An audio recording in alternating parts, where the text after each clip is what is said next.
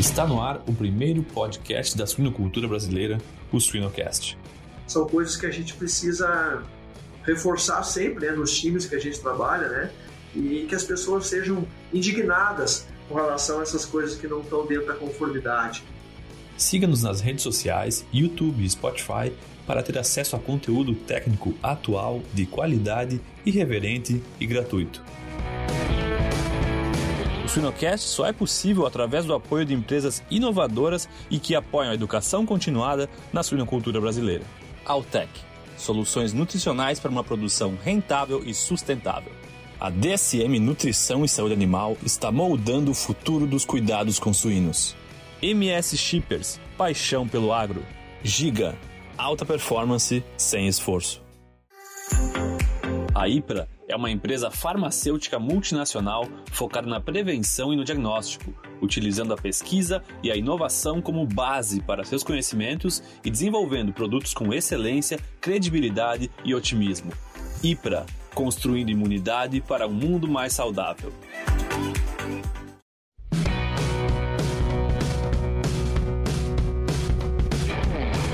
Olá a todos, é, estamos começando mais um, um evento do Suinocast. É o meu primeira, minha primeira participação, minha primeira entrevista. Eu que sou um consumidor aí do Suinocast e já fiz a apresentação, já, já fui entrevistado é, acompanho muitas entrevistas, acho que é um meio de, comunicação, um meio de difusão de conhecimentos, um meio de aproximação da nossa área. E hoje eu tenho o prazer de ser o entrevistador. Né? E, isso muito especial com um amigo, uma pessoa que eu admiro, o Cleandro Dias Pazinato. Ele que é consultor, pesquisador, palestrante e produtor rural um amigo de longa data, eu, eu nós vínhamos conversando aí. É, nós temos uma história bastante comum e a gente se encontrou a primeira vez na, na saudosa, lendária Granja São Roque. Né? Eu acho que quem passou pela São Roque tem, tem uma história de pé sujo, né, Cleandro? Que aprendeu muita coisa na prática. Então, prazer estar contigo, Cleandro. E antes de mais nada, eu gostaria que tu, tu se apresentasse né? E, e eu gostaria de chamar a atenção para uma coisa na apresentação, Leandro. Como, como eu vejo esse programa, uma, uma audiência muito heterogênea?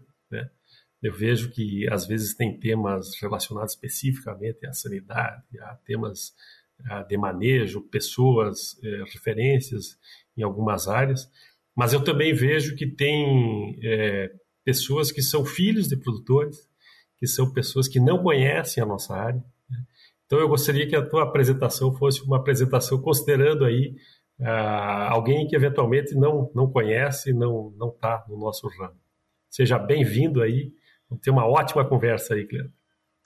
Tá ótimo, muito obrigado, Guilherme. Bom participar dessa primeira entrevista sua aí, que eu espero que tenham muitas outras. Você é uma pessoa que que eu admiro muito também pelo teu histórico, por tudo que você já fizeste aí pela sinocultura brasileira, né, e latino-americana, mundial, enfim.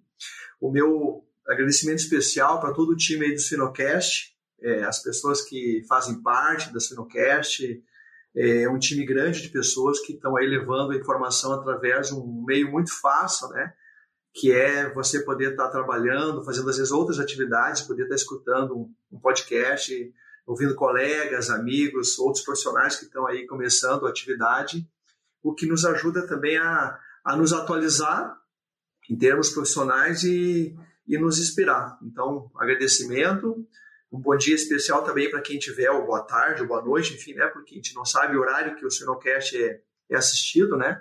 Quem estiver nos ouvindo aí, onde estiver, que se sinta aí abraçado, cumprimentado por nós aí e saiba que a gente está feliz em poder contribuir.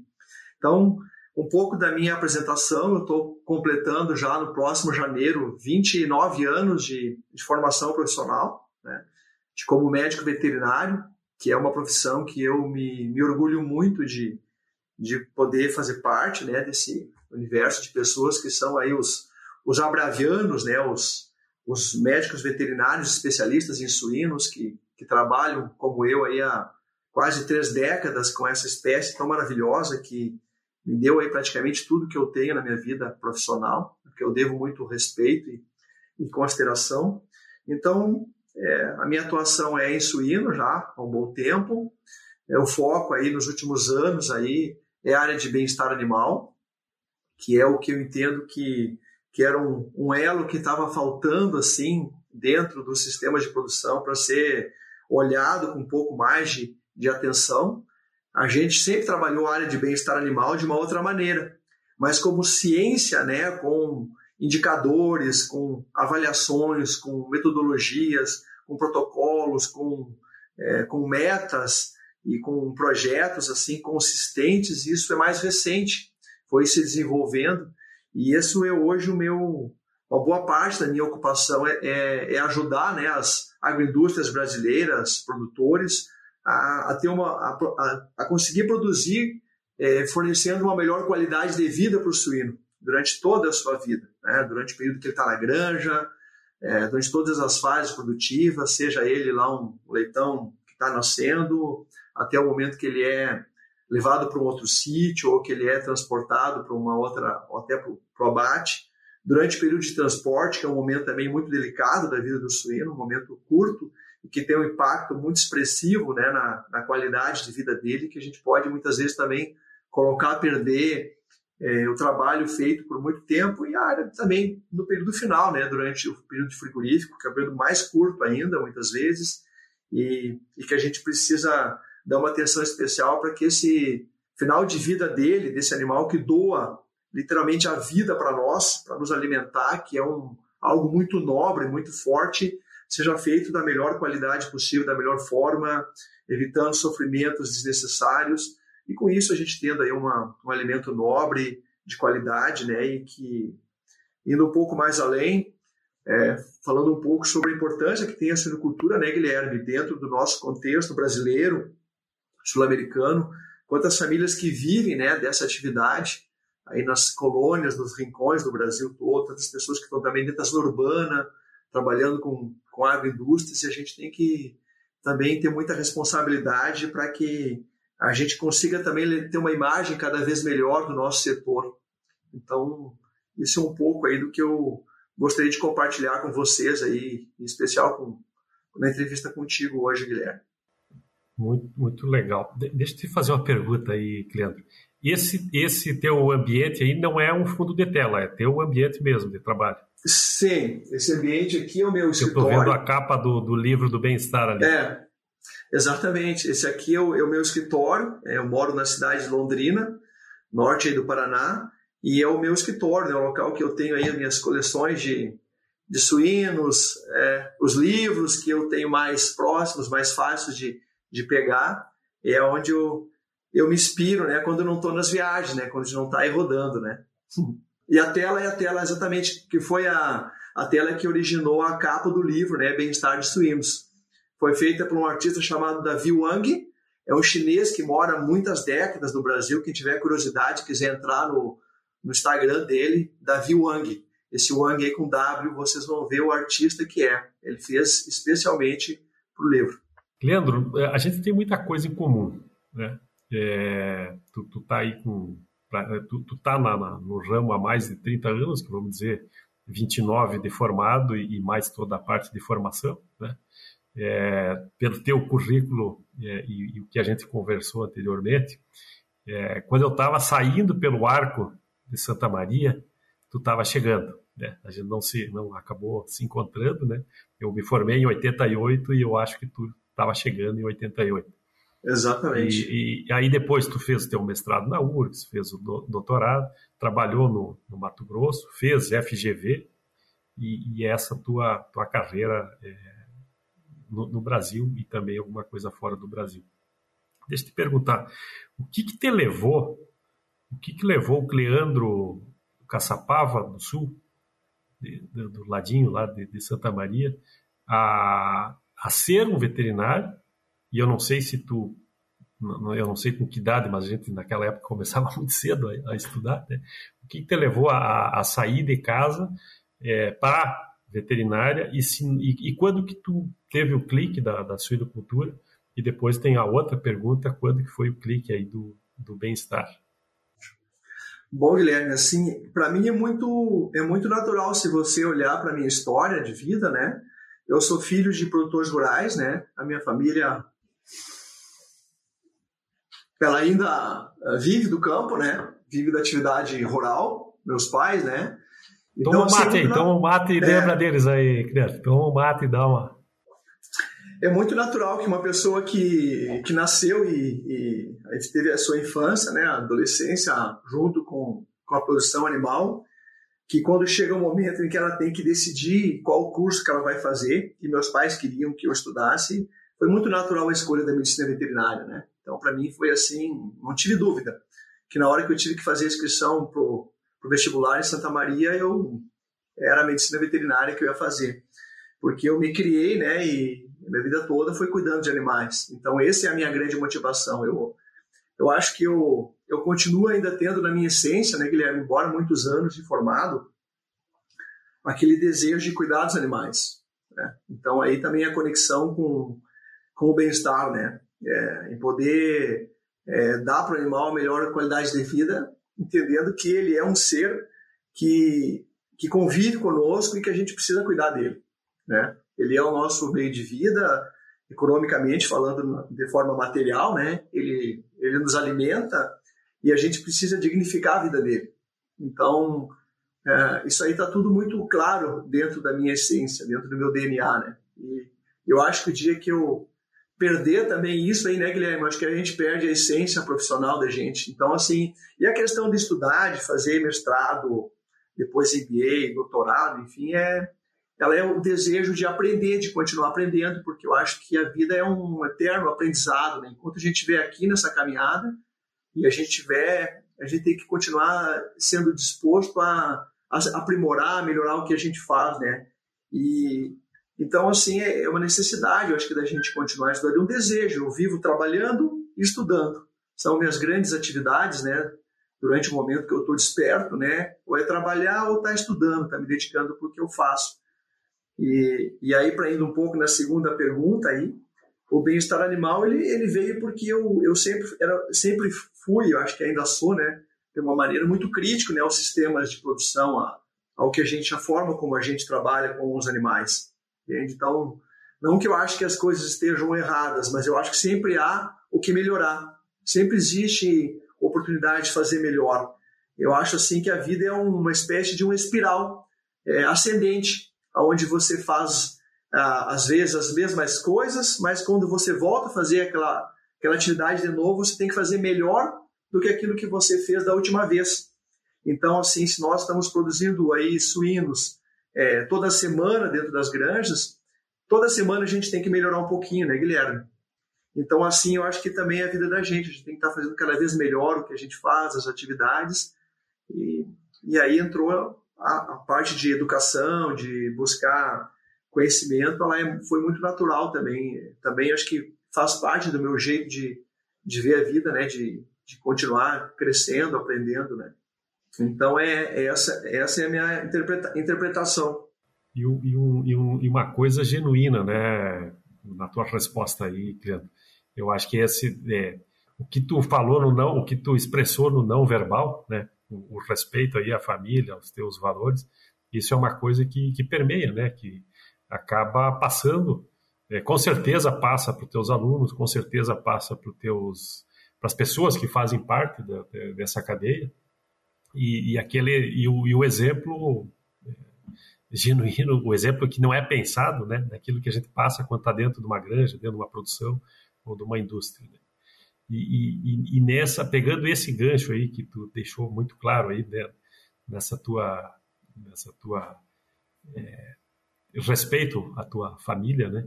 É, nesse, nesse, é, quem, quem, que foi a, quais foram teus tuas inspirações na suinocultura? Por, por que tu foi para a suinocultura? Tu, tu, tu falou da tua criação no, no campo, eu não sei, tu não, não chegou a comentar dos do suínos, né?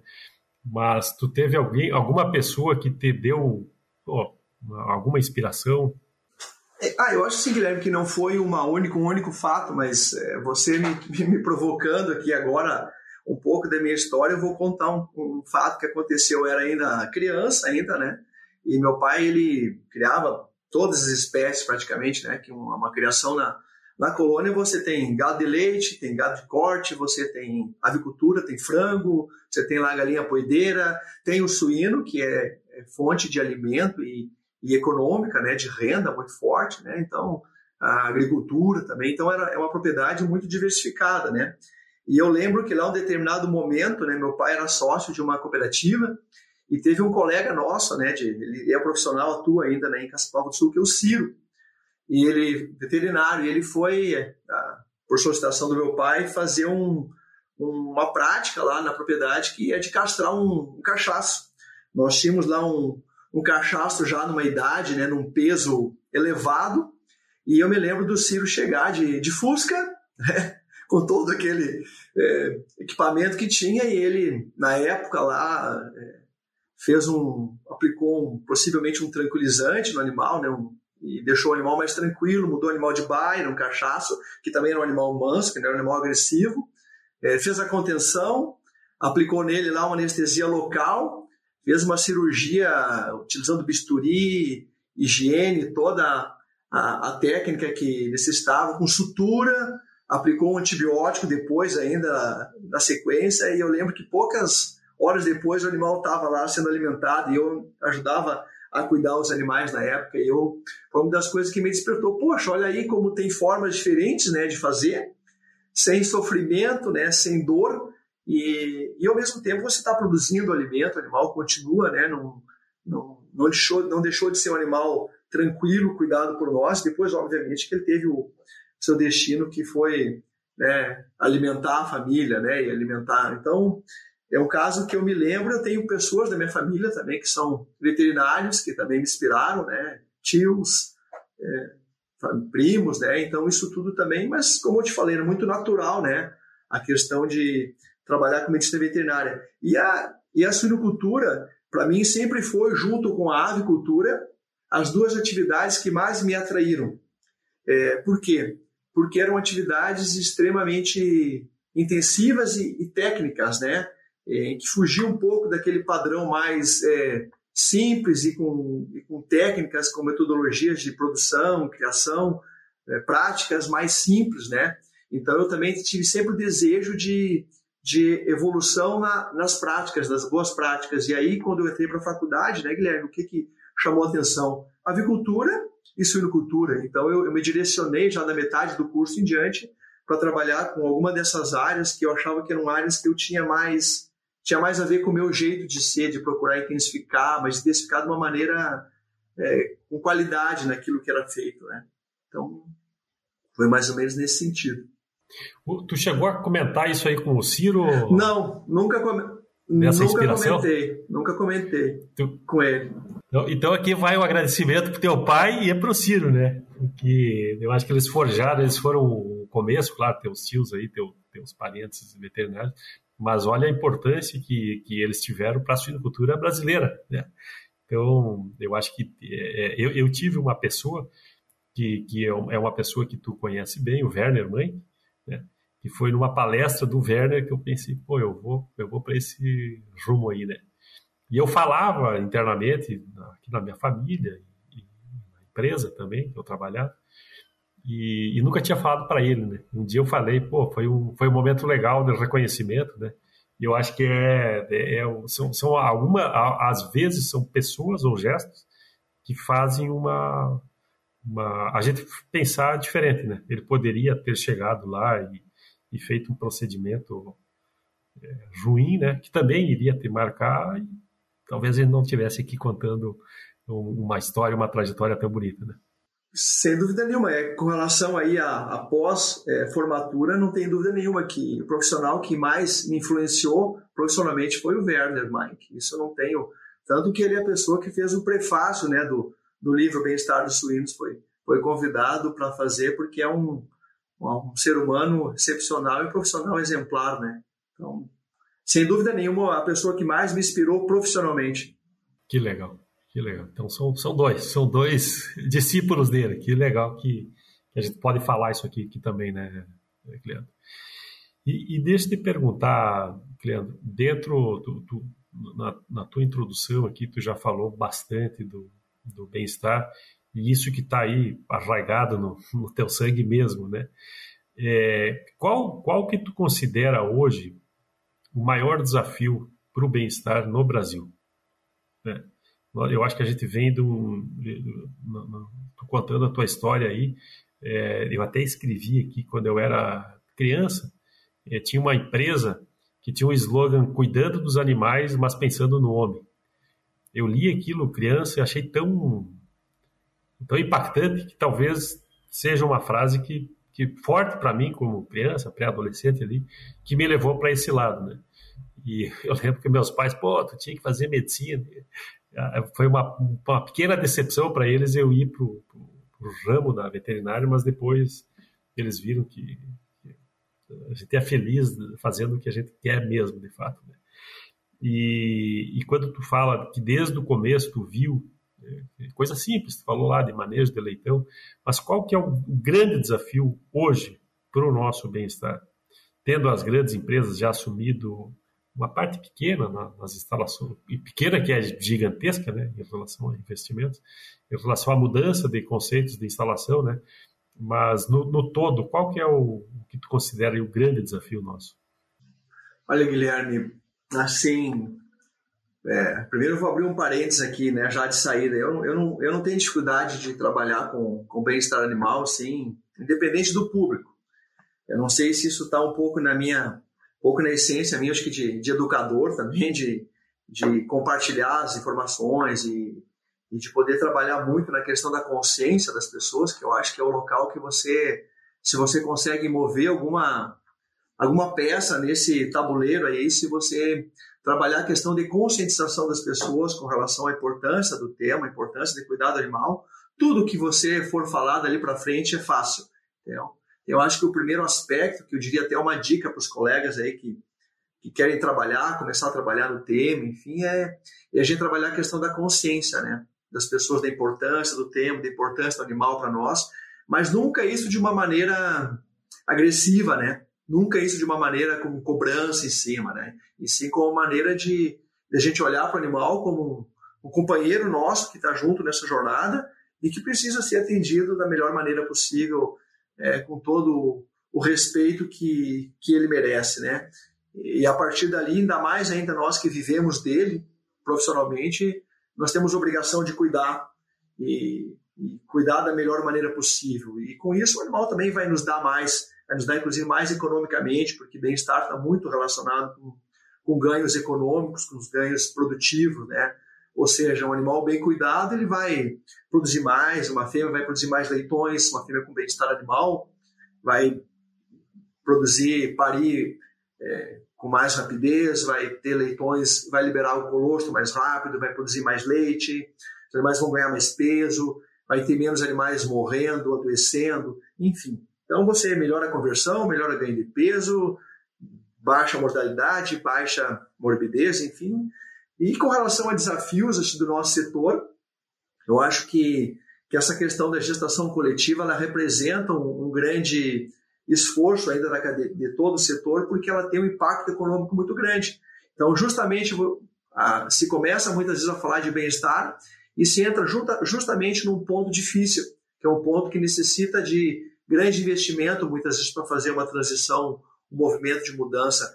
Enquanto, por um outro lado, se você fosse olhar que a forma mais barata de você é, melhorar o bem-estar dos animais é você fazer treinamento e capacitação das pessoas, levar para eles conhecimento de como é, manejar, de como cuidar dos animais, é, né, de, de animal ter uma boa relação humano-animal, os animais não terem medo das pessoas, né?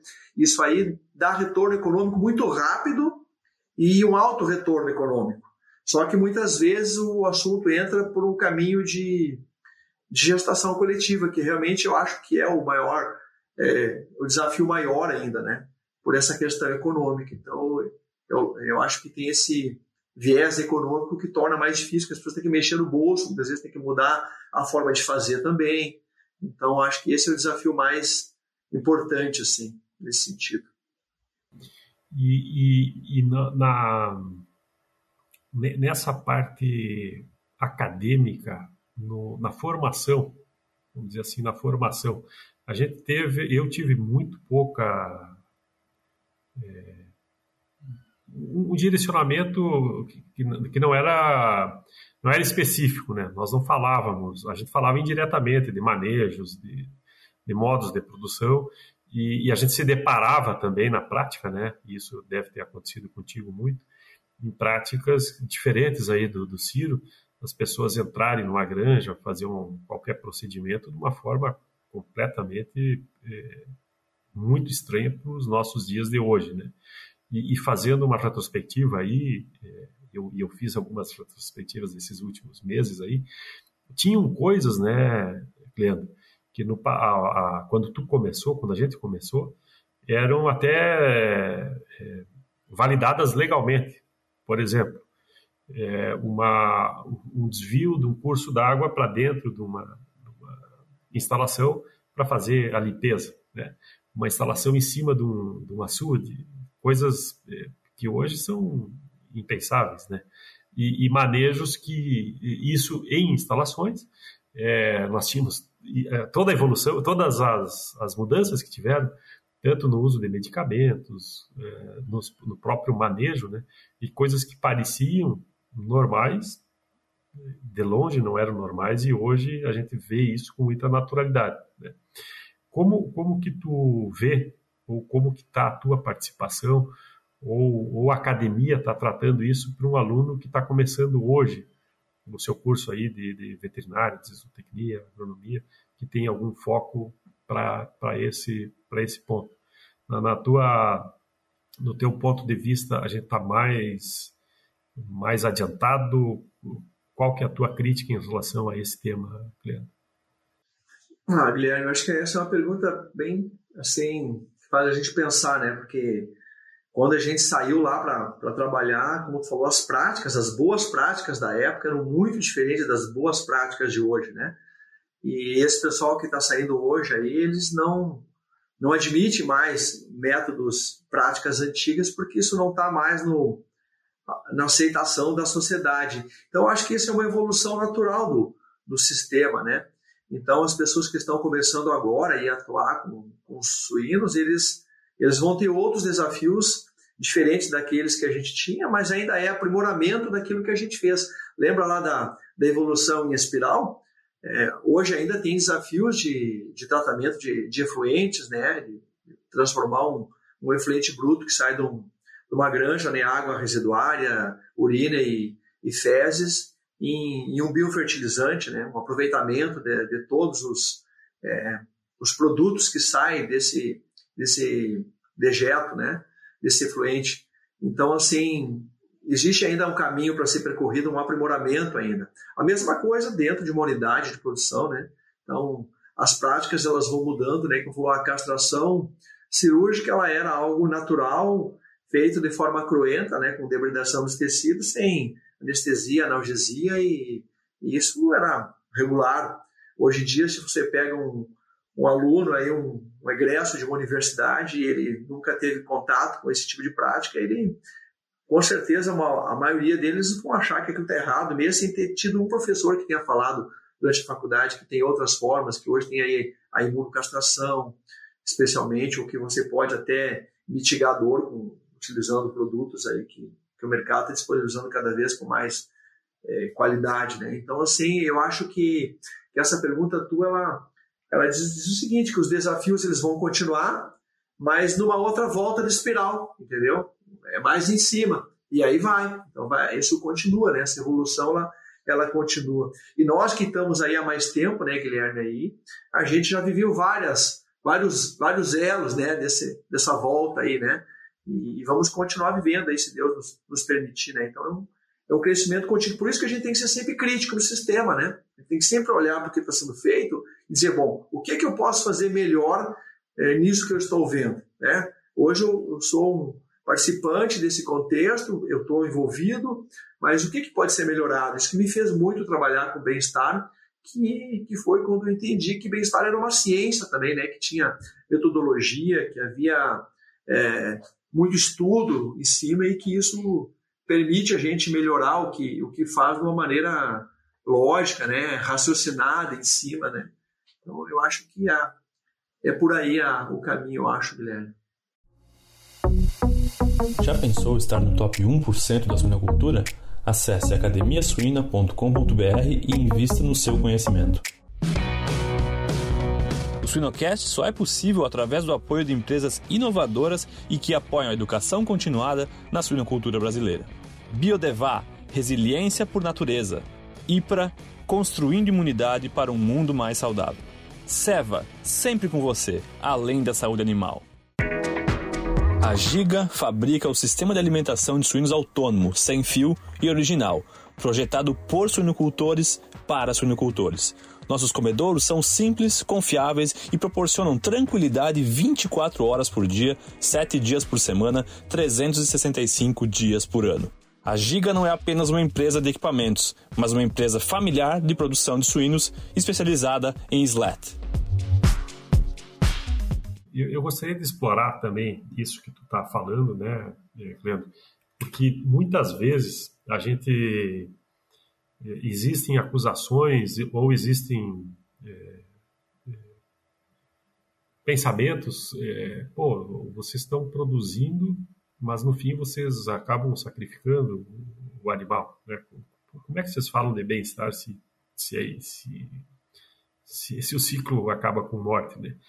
E, e, eu acho que isso é uma coisa, tu, tu, comentou algumas coisas que são inadmissíveis dentro da granja, né? E tu também falou de todo o ciclo até a indústria, né? Mas eu, eu acho que, que às vezes falta para a cadeia toda mostrar coisas que a gente faz naturalmente bem feito, né? Como até eu estava escutando um, podcast do próprio Suinocast aqui de, de coisas simples que às vezes a gente não comenta, né? Por exemplo, independente do tamanho de uma granja, de uma gestação que pode ser gigante, pela proporção de, de funcionários, é, hoje é inadmissível tu ter animais caídos ou, ou fêmeas é, que estão é, sofrendo ou não não produzindo e, e, e, passar por uma linha de gestação como se fosse uma coisa normal. Né? É, tu, claro, tu vai ter desafios sanitários, tu vai ter desafios de, de acidentes que possam acontecer dentro de granjas, mas o, o, eu considero que o nosso pessoal hoje está muito melhor preparado, né? E não aceitando essas coisas que tu, tu acabou de, de comentar, né? Mas mais, mais do que isso, o próprio, o próprio abate humanitário dentro de granjas, né? Eventualmente tu tem que sacrificar animais que estejam dentro da, da granja. É, tu, tu, tu, poderia só citar coisas, eu acho que às vezes é bom a gente ouvir de quem, de quem é autoridade no, no assunto, nos lembrar de coisas que às vezes parecem normais, mas que a gente não fala. Né? Por exemplo, um, um parto acompanhado, um, um, um uma condução de um animal. Tu comentou aí do, do, do cachaço lá de, da, da, tua propriedade devia ter nome o cachaça, né? Mas que são animais que não tem, que, que são dóceis, né? E, e, eu lembro quando eu fui com, um colega que não tinha nada a ver com a área de, de produção, e que eu entrei numa baia de, de leitores, o, colega queria me puxar, tu é louco, tu vai entrar aí, os bichos vão te morder. Então, de, de, de a gente mostrar coisas que são muito naturais para nós, e às vezes para fora são estranhas, né? Gostaria que tu comentasse alguma coisa nesse sentido do bem-estar ou, ou do, do, Não sei se a gente pode falar de bem-estar, mas é o pacote da boa produção, né? Das boas. Da boa produção, é, das boas práticas, né? É, exatamente. Exa exatamente. Hoje, a sinocultura, a sinocultura brasileira, né, em especial a nossa, que a gente pode falar, um movimento maior, né? Ela, ela é, um, é um local que, se você levar as pessoas para visitar, e, e você, claro, que preparar as pessoas um pouco para entrar dentro de uma granja, né? Toda essa questão de biosseguridade, que, que é uma coisa é, importante, que é feita com regularidade, de maneira geral, nas granjas do Brasil, isso, isso leva uma imagem muito boa né, da nossa atividade. Então, aquela história de você saber que você precisa tomar banho para você entrar de uma granja, entrando lá, você tem todas os é, roupa, calçado para utilizar, que as pessoas que estão convivendo ali dentro têm hoje aí internet, que as pessoas se conectam com o mundo inteiro, mesmo de dentro da granja, né? E que os animais estão todos lá separados por, por, por faixa, por segmento de produção, é, maternidade, as fêmeas entram, é, todo o cuidado que tu tem com uma fêmea, né? No pré-parto, no perparto, depois, né? Do período, logo que os animais, os leitões estão ali, que todos os cuidados que se tem com a, com a vida né, de um leitão, para que ele esteja aquecido, para que ele possa lá ter as suas primeiras contatos né, com o meio externo, num ambiente higienizado, um ambiente limpo, um ambiente que tenha condições dele mamar o colostro e depois seguir né, tomando leite e crescer. Enfim, tem uma série de coisas que são feitas dentro de uma granja que são assim, que colocam nós dentro das atividades aí de produção que poderiam é, mostrar para algumas pessoas que são leigas é, a importância que tem o segmento e, e, como a gente trata o animal de forma cuidadosa, né? E aí você lembrou de um outro aspecto que é a gente não não aceitar as coisas erradas que tem no ambiente que a gente está. A gente não pode entender o, o errado como certo. Então, quando os funcionários, as pessoas que estão lá, ó, produtor, enfim, ele ele, ele perde por alguma razão esse, é, esse, esse feeling né, de não aceitar um animal, às vezes, que está doente, que está começando, às vezes, com uma enfermidade, um animal que está tá em sofrimento por alguma razão dentro de uma baia, porque os outros indivíduos estão com desempenho melhor e ele está ficando para trás, e que tem que re retirar aquele animal dali para uma baia enfermaria, deixar ele num ambiente mais adequado, para que ele possa recuperar, às vezes por si só, sem, sem nenhuma aplicação de nenhum produto extra, simplesmente dando para ele uma condição de competição menor, né, de, de recursos, são coisas que a gente precisa reforçar sempre né, nos times que a gente trabalha, né, e que as pessoas sejam indignadas com relação a essas coisas que não estão dentro da conformidade, né. E, e aí chegando mais na questão do fim de vida, né, dos animais, seja ele dentro de uma granja é, por uma razão de eutanásia, né, porque leve à eutanásia, que isso aconteça sempre no momento correto, né, ou seja, que a eutanásia seja feita é, não antes que o animal tenha a chance de se recuperar e que tenha se dado a condição para que o animal se recupere, seja ele através de um tratamento veterinário, através de uma baia enfermaria, de um local adequado, ou às vezes de uma dieta diferenciada, numa baia com um nível de conforto um pouco mais elevado, com uma densidade menor, com um aquecimento maior, né? uma baia que você tenha várias vezes ao dia os funcionários possam fazer essa inspeção dos animais que estão nessas condições mais vulneráveis e frágeis, e no momento que o animal realmente não tem condições de ir à frente por alguma razão, é, zootécnica, né, ou de, é, da sua própria qualidade de vida, que ele esteja vivendo uma vida que não vale a pena, ser vivida, né, que é um, um conceito que tem dentro de bem-estar, você faça nessa, nessa prática de eutanásia com o equipamento adequado, com as pessoas treinadas, é, seguras, as pessoas que mais têm condições de fazer isso na granja, é, isso tudo registrado é, dentro de um processo regular dentro das granjas, os sete dias da semana, os 365 dias do ano. Né?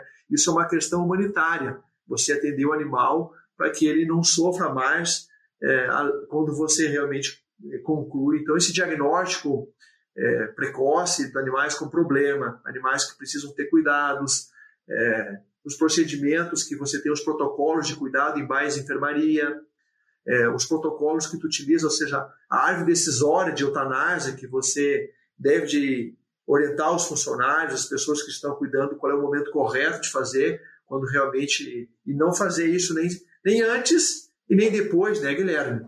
Você faz isso no momento correto e da maneira correta, da forma correta, da forma segura. Isso aí também é um outro desafio que a gente tem dentro das unidades, né, Guilherme? Que é chegar a ter essa condição em qualquer recanto do Brasil todo, em qualquer granja pequena, média, grande. Mas nisso eu vejo que a gente tem evoluído bastante, né? A gente tem avançado, embora ainda tenha espaço muito grande para avançar, mas a gente aí colabora com muitas empresas que têm avançado rápido nesse sentido. E aí depois, claro, tem o, o momento final para mim fechar a, a, a, resposta à tua pergunta, que é o momento que o animal chega né, no, no frigorífico, em que ele vai ser é, abatido né, e vai deixar de ser um, um, um músculo, né, vai se transformar em carne, o próprio animal, né? Você vai fazer isso com um animal sem é, com uma prática de insensibilização em que o animal ele não tem, ele não vai ter, a, vai estar inconsciente e, e não vai ter dor no momento em que ele vai ser realmente abatido e vai eh, se transformar num alimento. Então, o animal ele, ele não pode ter nenhum sofrimento né, nesse momento.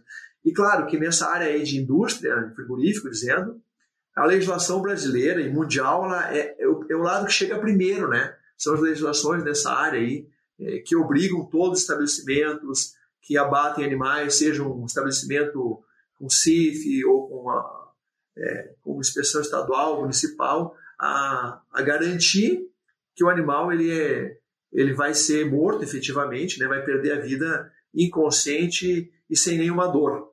Então isso aí é algo que a gente tem que muitas vezes falar para as pessoas que estão que, que, a gente trabalha, deixar isso muito claro. Inclusive essa é uma orientação que eu dou para os clientes que a gente tenha treinamento de todos os funcionários dos frigoríficos, né, que é um número grande de pessoas, né, Guilherme, que se envolvem na empresa, que tenham aulas bem ou treinamentos e no primeiro treinamento sobre bem-estar se fale justamente sobre esse ponto, né, nesse momento aí da, da morte do animal, que é uma morte indolor e inconsciente, para que a pessoa também que está no frigorífico ela tenha essa é, tranquilidade de que ela não está fazendo o animal sofrer é, de forma alguma. Muito bom, acho que é uma, é uma recapitulação boa, né, para gente também lembrar da, das coisas boas. E, e, e uma, uma, pergunta no, no, aspecto de transporte, é, Cleandro, qual, qual que é a tua o, que, que, a gente pode evoluir mais em relação a transporte? Né? Porque nós temos aí transportes, é, quando, quando, a gente segmentou a, a produção, né? Nós temos transporte de, de, leitão, nós temos transporte de desmamados, descrechados, os terminados, os, os reprodutores, né? É, uma, é, um, é muito caminhão circulando com muitos animais, né? E, claro, a gente já teve evolução aí em nos próprios caminhões, na, na própria legislação, né, Cleandro? Mas eu gostaria que tu comentasse alguma coisa também em relação a, ao transporte. É, o transporte, né, Guilherme, como você bem disse, é um período muito curto da vida do animal. Às vezes são horas, né? E, mas é um, é, um, é um momento que o animal ele, ele é removido, né, retirado lá das, da baia, onde estava tranquilo, vivendo em, em harmonia com os seus colegas de baia ou eventualmente individualmente, quando é alojado individual. E a quantidade de agentes estressores é, é muito grande. Então, assim, o risco de você colocar, perder todo o trabalho que você fez por muito tempo no transporte é muito grande. Eu acho que nós temos assim uma lacuna muito grande a ser preenchida na área de transporte ainda no Brasil, é, de evolução aí de, de boas práticas nesse sentido. Então, os, os animais são transportados entre sítios muitas vezes, duas vezes, até três vezes ao longo da vida, né? Até que chegue no momento que ele é abatido. E aí tem as categorias diferentes né, de veículos, temos veículos aí de transporte de leitões mamados, de leitões descrechados, de suínos de abate, de descartes, de animais descartes, que é diferente de um suíno de abate, é um animal que tem um peso muito diferente, às vezes é, duas, três vezes o, o peso, né, o volume de um suíno de engorda, então isso precisa também ter uma, uma, uma condição de transportes até de, de distância entre piso de carrocerias que, que permitem que os animais não se machuquem, o próprio dorso né, de uma fêmea descarte ou de um cachaço que está sendo descartado. Os animais de, via de regra, os animais de reposição de genética são os animais que estão no nível de transporte bem melhor, são os como a gente chama de primeira classe, né? que tem os veículos dedicados e que tem aí toda uma questão de biosseguridade e também de qualidade dos veículos, muito melhor, veículos aí dotados de bebedouros, é, com nebulizadores, né? É, e os animais mais jovens aí que você vê uma evolução grande né, de ter veículos que tem aí fechados, né, e que conseguem ter uma, uma climatização parcial dentro, não chega a ser um controle total, né, do ambiente do veículo, mas tem uma pelo menos um controle parcial. Então eu vejo assim que tem uma uma evolução importante para o Brasil ter nesse sentido. Eu vejo que esse é um gap da nossa atividade. Até porque, Guilherme, o transporte é o nosso é a nossa vitrine junto à sociedade, né? A gente sabe que nem todo mundo ou muito pouca gente consegue entrar dentro de uma granja de suínos. Muito pouca gente, quase ninguém visita um frigorífico. Mas qualquer pessoa que andar numa rodovia de, do Brasil aí de norte a sul vai se deparar com caminhões transportando animais, né?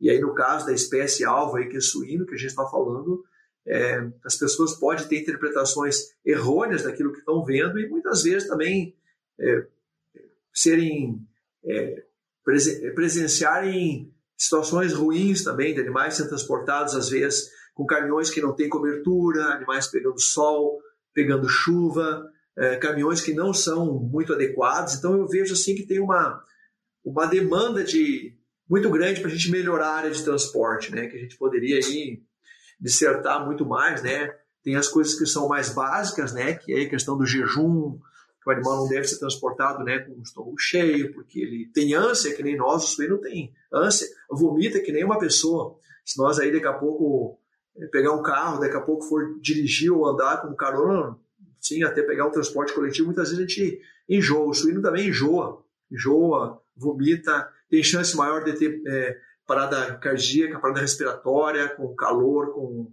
a densidade muito elevada no transporte.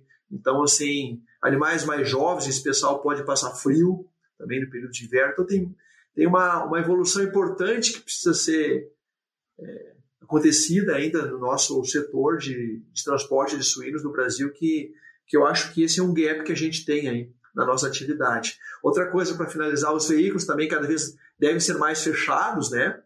E mais equipados com materiais e com acessórios que, que permitam ter um conforto maior dos animais, para que você consiga chegar com o animal é, mais preparado. E o último detalhe aí que a gente vai falando e vai lembrando, né, a questão do preparo dos animais para o transporte, né, Guilherme, que é um ponto chave, que é você realmente selecionar animais que podem ser transportados.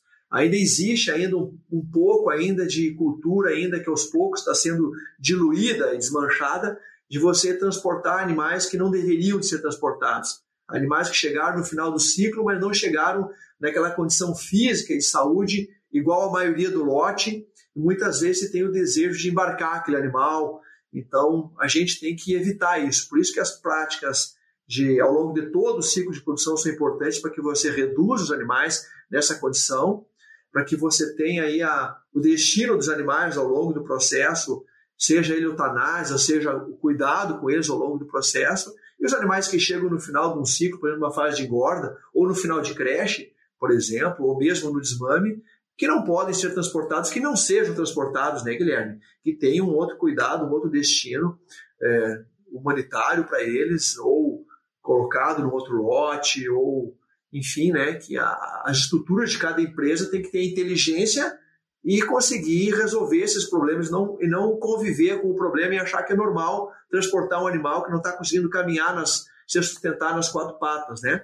Isso a gente não deveria de fazer é, em hipótese Tra alguma. Transferir o problema, né? Transferir o problema, Guilherme. Isso aí eu creio que você, com a experiência que tem, você deve de ter é, enfrentado inúmeras situações, né, de que muitas vezes você quer passar para frente o problema, o animal que não deveria estar sendo transportado. Até porque a indústria não pode receber, né, a carne de um animal que advém de um suíno que tem um problema é, locomotor, às vezes. Não, claro que não é todas as situações, mas ele também não é de, de, da mesma qualidade, então a gente tem que é, ser ético com toda a cadeia, né? Eu acho que questões práticas, né? Não, não tem condição de caminhar, não embarca. Né? É, são, são, coisas práticas que a gente consegue ir lidando.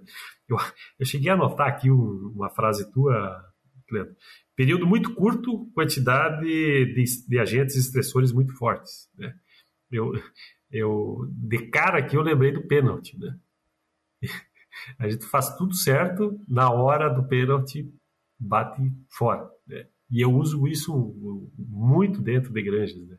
Pô, o animal, é, vamos pegar lá desde a produção do sebe, desde a da chegada da leitura, preparação, fez tudo certo. Pô, demorou meio ano, né? Na hora do transporte, e isso a gente pode usar, eu, eu gosto dessa, dessa comparação, a gente pode usar isso para um parto, para uma inseminação bem feita, né? por uma medicação, e especialmente na, no final da, da, do ciclo, né?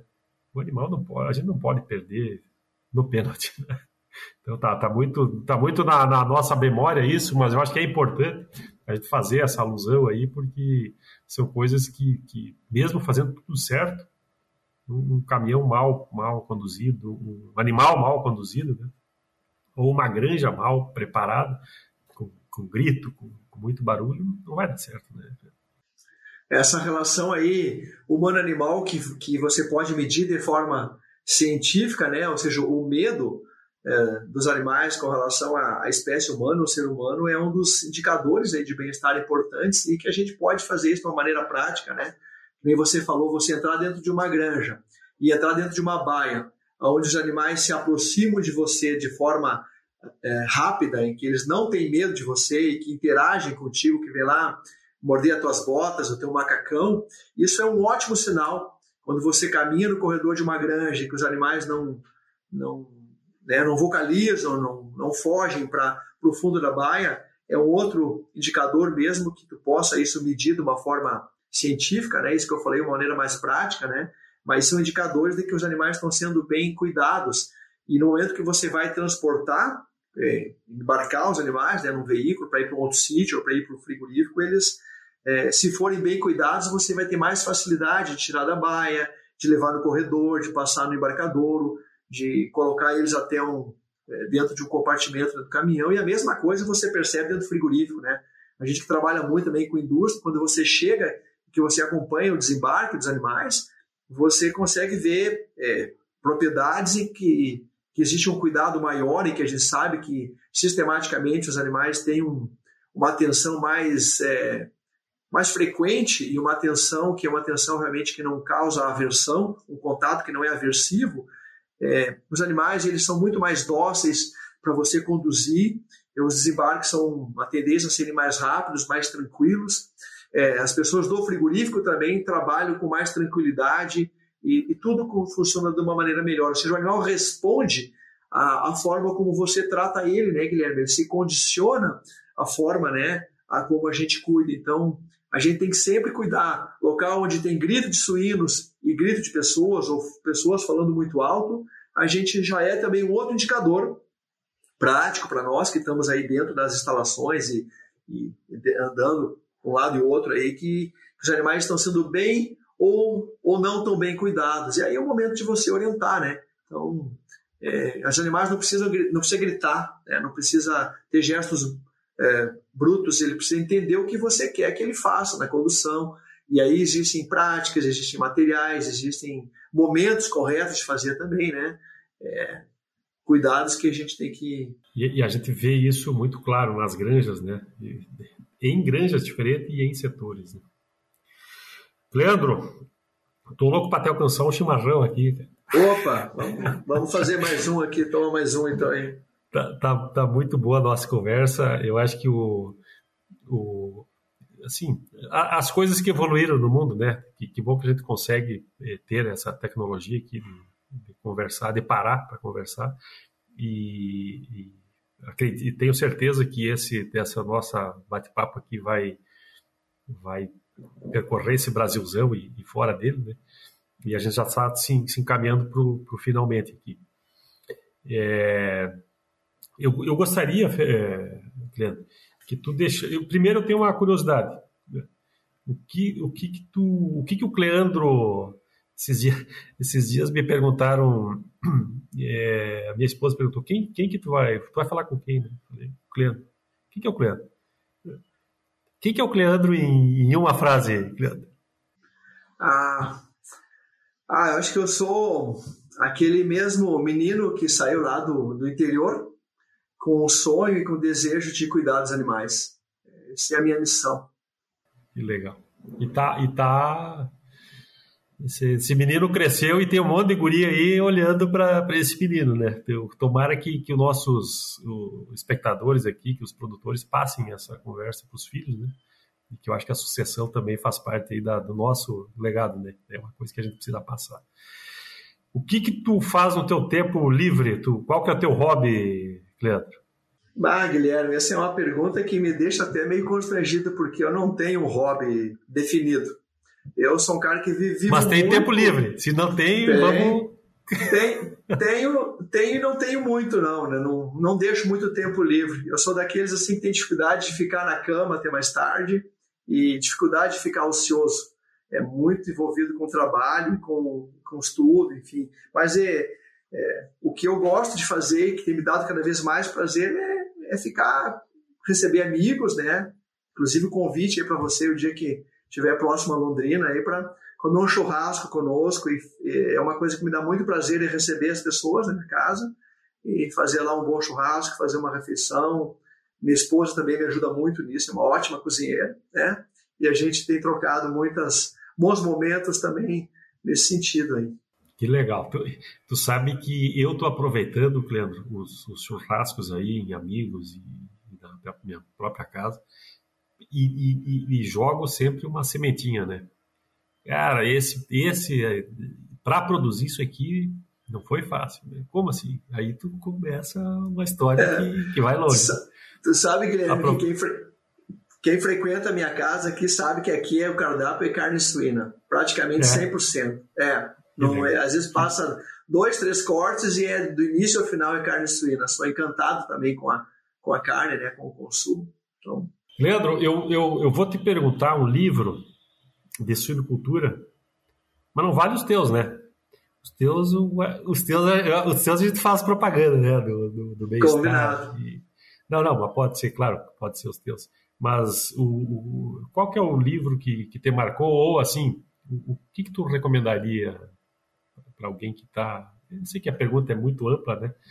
Mas qual que é o livro que te marcou? Um livro que para mim foi importante, que talvez eu não, não saiba exatamente o título, é um livro que foi, foi publicado em 2000 e 2010, eu acho que foi, quando eu estava fazendo doutorado na Espanha, que eu tive o contato, que é um livro que tem o principal autor é o Luigi Falsitano, que é um italiano que mora hoje no Canadá, trabalha em Sherbrooke, e que inclusive morou no Brasil, teve na nossa saudosa UFSM, aí, na época que você possivelmente estava lá fazendo a, a, a graduação, né? E ele é um livro que trata, é, o título em inglês, não sei se exatamente esse, é, seria o equivalente a bem-estar do suíno do nascimento ao abate. E esse autor, o Luigi Fawcetano, ele convidou vários outros autores e ele fez um livro que é baseado em ciência, mas ele tem uma ideia de contar a vida toda né, do animal, desde, o, desde o nascimento até o abate, falando dos principais aspectos de bem-estar animal que, que tem que a gente deve de cuidar como ciência, o que, que a ciência diz, o que, que é melhor fazer, o que, que é errado, o que, que é certo. E foi um livro que eu utilizei muito ele durante o meu doutorado e, e é um livro que eu tenho ele sempre próximo de mim, né? Porque é, é interessante. De, depois, depois eu vou pedir para o pessoal colocar aqui para a gente ir atrás desse livro. E um livro, um livro não, não técnico, alguma... Não técnico. Bom, o livro não técnico, um livro que eu já li três vezes, e eu nunca faço isso, né, de repetir leitura, é um livro aí é, espírita, né, que é, é, Paulo Estevam, né, que é um livro de Chico Xavier, que, que, é um livro que fala de transformação, que eu acho que tem muito a ver com a, as mudanças íntimas que a gente tem que ter, né, como, como ser, e que é, um, é um livro também que eu recomendo aí, independente da religião que fizer, fala muito, fala de vida também, fala de, fala de cristianismo, né, então, é, essa é a, a base dele, né. E aí, eu acho que a, a, a transformação é uma coisa que está no, no, no eu, eu, eu tô com muito mais cabelo branco que tu, né? Quando a gente tem, quando, quando não, perde, quando vai... perde, né, Guilherme? Eu fico branco. a, a, gente vai amadurecendo, vai, vai pensando, eu acho que a gente tem. A, a transformação é, é, é são coisas certas que, que acontecem, né? Eu, agora eu estou encerrando as minhas palestras aí, que, dizendo que tudo aquilo que eu fiz lá no começo a gente está desfazendo, né? Que a gente colocava fêmeas para dentro de baias e agora tá, de boxe, agora está tá trazendo para as baias, né? Então são, são coisas que e a gente tem que estar tá preparado mesmo, né? Muito muito bom e eu, eu, eu acho que gostei demais do, do, do nosso bate-papo aqui. Tá fechando uma hora, Pô, Olha só. Fechando uma hora. Tô com, tô, tô com o cronômetro aberto. É, gostei demais de falar contigo. Né? Eu acho que, que foi um, um recado, independente de a gente falar de suínos, né? é, um, é um recado para a produção de, de, proteína animal. E, e, se a gente quiser extrapolar também para questões pessoais da vida, né? que, que faz parte, E eu acho que é, é legal a gente conhecer mais as pessoas, né?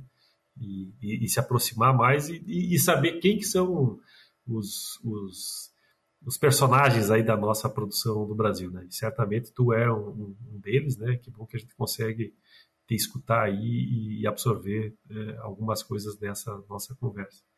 Fica aqui meu, meu obrigado e deixo para ti um, uma mensagem final aí que tu queira dar.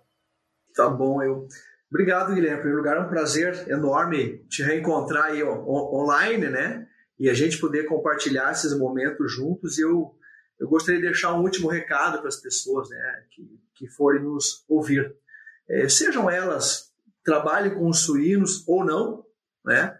mas especial para o time que está envolvido com suínos, esteja eles dentro de granja, esteja envolvido com transporte, esteja envolvido dentro de um frigorífico, no abatedouro, é, esteja no escritório, saibam que você sempre tem uma oportunidade de fazer é, com que a qualidade de vida dos animais que vocês estão envolvidos melhore.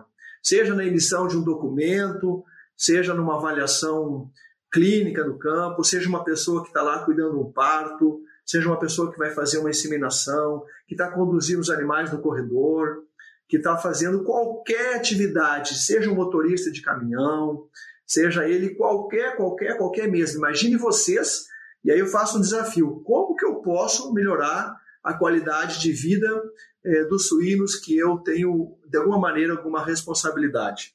Tá? E se quiser extrapolar isso para outras espécies que não seja o suíno, também vale, porque pode ser que aqui tenham alunos, algumas pessoas que também trabalhem com outras espécies que porventura escutem, né? E saibam que sempre tem uma forma, sempre tem, né? E aí uma segunda pergunta, né? aqueles que fazem já da suinocultura o seu dia a dia, como podem fazer melhor?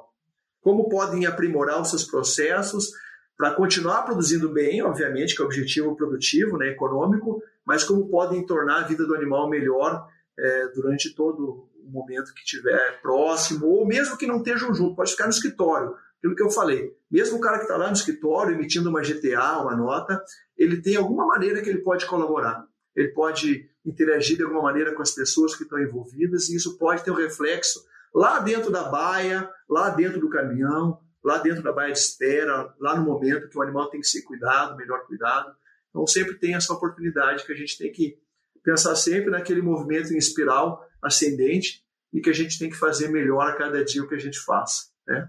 E por último aí, quem tiver interesse aí, que não conhecer, tem lá o meu site, né? www cleandrodias.com.br.